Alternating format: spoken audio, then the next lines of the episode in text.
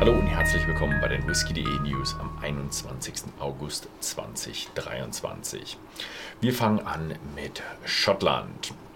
Und zwar gibt es bei Lafroig eine kleine Änderung und zwar wird aus dem Lafroig Select der Lafroig Oak Select. Das ist nur eine Namensänderung. Der Inhalt bleibt gleich. Jedoch ändert sich auch noch ein bisschen was an der Verpackung. Und zwar wird die umweltfreundlicher. Also sie lassen die Verpackung nicht weg, aber sie verändern sie. Und das ist Teil der Proof Positive. Äh, ja, das ist so eine Nachhaltigkeitsstrategie von Beam. Und ähm, jetzt werden sie eben recycelbare, viereckige Kartonagen verwenden ohne diese Metalldeckel, ein bisschen ihren Schriftzug verändern und statt des Kunststoffverschlusses gibt es jetzt einen aus Buchenhalt, Buchenholz, ähm, aber die grüne Flasche und ihr Inhalt bleibt natürlich erhalten. Dann haben wir zwei Abfüllungen von Signatory, und zwar Horseman und Archangel. Also das kennen wir, ist eine Serie und die hat schon im März, März angefangen mit Badge 1 und jetzt kommt eben Badge 2 und es wird wieder eben ein Reiter der Apokalypse und ein Erzengel geben, gestaltet von Tom Thiel. Das ist so ein, ja, ein jemand, der sehr viele Cover für Death Metal Bands herstellt oder schon malt.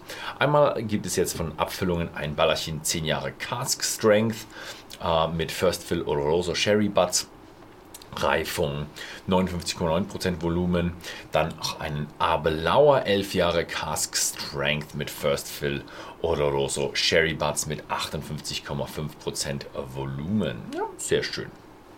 Dann geht es weiter mit dem Macallan Classic Cut 2023. Den gibt es ja schon seit 2017, diese Serie. Und jetzt gibt es eben wieder mal die neueste vom Jahr 2023. Reifung in Ex-Bourbon Amer American Cask, Sherry Seasoned European Casks, 50,3% äh, Volumen. Dann haben wir Alba Collection aktualisiert ihre ja, Poster und Untersetzer und Tastings, Maps und ja, die sind jetzt auf dem Stand von August 2023 und äh, ja, schöne viele Elements of Scotch mit Detailinformationen der Brennerei, der Brennereien und die gibt es jetzt in den verschiedenen Ländern. Äh, ja, mit verschiedenen Ländern auch, darunter eben Australien, Neuseeland, Deutschland, Österreich und Schweiz und ja, eben auch die großen Länder, die man kennt vom Whisky-Geschäft. Dann geht es weiter und zwar Beam Suntory stellt einen Bauantrag für neue Lagerhäuser und zwar in Schottland in East Ayrshire. Das ist hm, ja, ein bisschen südlich von Glasgow und dort wollen sie 150 Millionen Pfund investieren. Das sind ca. 175 Millionen Euro. Dafür kriegt man dann 15 Lagerhäuser mit Verwaltungsgebäude und das sind dann 70.000 Quadratmeter, in denen man 500.000 Whiskyfässer lagern kann.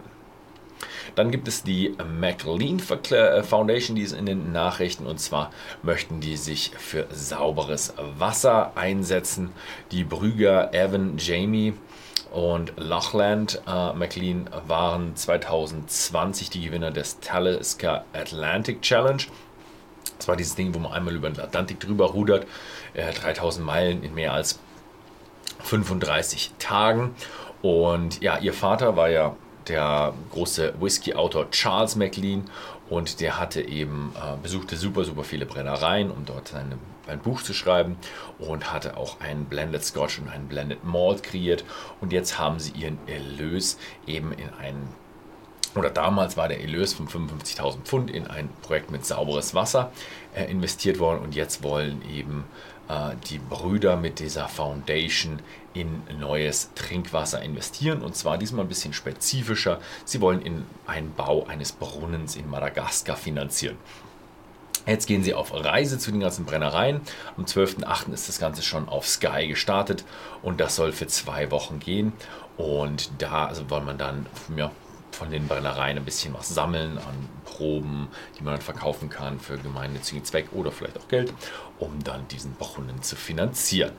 Dann geht es weiter und zwar testet Diageo Biokraftstoff-LKWs. Elf Fahrzeuge werden mit äh, Kraftstoffen aus Wasserstoff und aus Pflanzenöl ähm, bestückt und da arbeiten sie mit Malcolm Logistics zusammen und äh, ja, die werden das im Verpackungswerk in 11.5 einsetzen und damit wollen sie den CO2-Ausstoß um 98 Prozent senken. Das Ganze läuft schon, soll Ende Oktober fertiggestellt werden. Oder ja, evaluiert werden, sagen wir es mal so. Jetzt geht es weiter und zwar in den USA. Da gibt es mal wieder einen etwas älteren Whisky, diesmal aus dem Hause Makers Mark und heißt Cellar Aged. Ähm, neue jährliche Abfüllung mit unterschiedlichen Fasszusammensetzungen soll es da geben. Und es ist eine Vermählung zwischen 11- und 12-jährigen alten Bourbons. Erst, die Bourbons werden für sechs Jahre in normalen Bourbon-Lagerhäusern gereift, also sie nehmen sich einfach aus dem normalen Stock und reifen sie dann für fünf bis sechs Jahre in einem Kalksteinkeller der Brennereien nach, also unter der Erde etwas langsamere Reifung als in der Hitze von Kentucky im Sommer. Das Ganze wird dann mit 57,85 Volumenprozent abgefüllt und hat eine unverbindliche Preisempfehlung von ca. 150 Dollar, was dann irgendwo 140 Euro sein werden.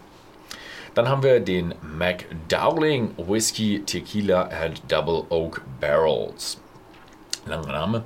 Das wird produziert, diese Abfüllung von Waterfall und Fraser's Distillery in Frankfort, Kentucky und ist die erste Abfüllung dieser Marke. Äh, beide Abfüllungen sind Kentucky Straight Bourbon Whiskys und da geht es sehr stark um Mary Dowling. Und Mary Dowling war eine sehr erfolgreiche weibliche Distiller, äh, Distillerin vor der Prohibition. Sie galt so ein bisschen als Mutter des Bourbons und anlässlich ihres 100-jährigen Jubiläums wird hier mit dieser Abfüllung gefeiert. Erstmal nur in den USA erhältlich, also wir müssen noch ein bisschen erwarten, ob die ja, Abfüllung wirklich gut einschlägt. Dann geht es jetzt noch um 215.000 Pfund, das ist Kilogramm, Abfall, das sind ca. 100.000 Kilogramm, äh, die durch die Company Seagrams, also kennt man den Spirituosenkonzern, äh, durch 50.000 Dollar Investment beseitigt wurden. Die haben nämlich ähm, die Seagrams Escapes und Keep Florida Beautiful, haben die eine, ja, eine Aufräumaktion gemacht. Das ist schon das zweite Mal, dass sie das machen und sie reinigen die Küste von Florida. 7500 Teilnehmer haben mitgemacht von März bis Juli und da haben sie eben ja, 100 Tonnen Abfall beseitigt. Schöne Geschichte und wirklich toll, dass sie das machen. Ja, das war es mal wieder mit den Nachrichten. Weiter geht's in zwei Wochen. Vielen Dank fürs Zusehen und bis zum nächsten Mal.